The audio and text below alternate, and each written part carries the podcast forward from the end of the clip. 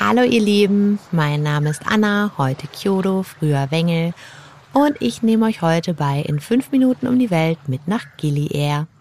Gili Air habe ich im Rahmen einer Bali-Lombok-Reise vor einigen Jahren besucht, gleich zweimal übrigens, weil ich von der kleinen Insel damals so begeistert wäre. Naja, Gili Air ist eine von drei Gili-Inseln und die liegen nebeneinander nordwestlich vor Lombok und östlich von Bali. Gili Travangan ist vor allem für ihre Partys bekannt und Gili Meno für ihre entspannte Ruhe. Naja, und Gili Air liegt irgendwo dazwischen. In fünf Minuten um die Welt. Der tägliche Reisepodcast von Travelbook.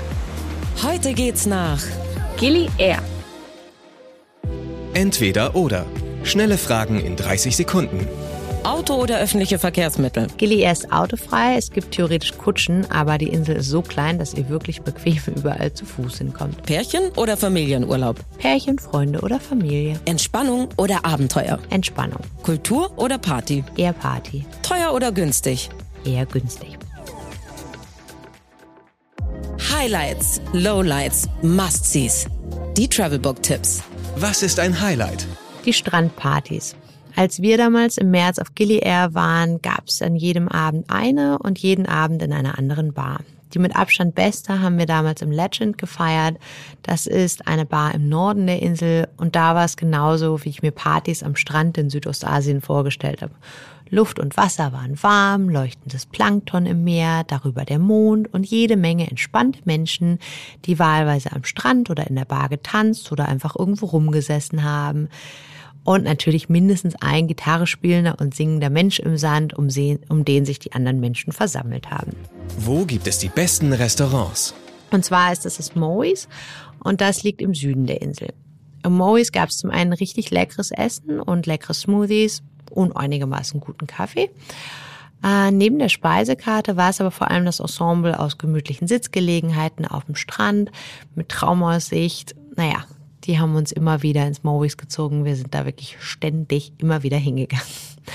Aber es gibt natürlich auch noch jede Menge anderer toller Restaurants und Cafés und ich bin mir sicher, jede Menge neue, seit wir da waren. Probiert's einfach aus, probiert euch da einfach durch. Traumaussicht haben die ja im Zweifel alle. Was man unbedingt tun sollte. Wenn man weiterfährt, unbedingt mit dem Local Boot fahren. Und zwar sind das diese kleinen, fast bananenförmig gebogenen Schiffchen. Da wartet man wirklich mit seinem Gepäck durchs Wasser zum Boot, schmeißt das da irgendwie drauf und schaukelt dann regelrecht bis zur nächsten Insel. Wir sind mit dem Boot nach Lombok gefahren und das war einfach eine Erfahrung, die Spaß gemacht hat. Viel mehr übrigens als die Fähre. Mein persönlicher Geheimtipp. An sich unser Bambus-Bungalow, weil es so einfach und spartanisch und dabei sehr, sehr, sehr schön war.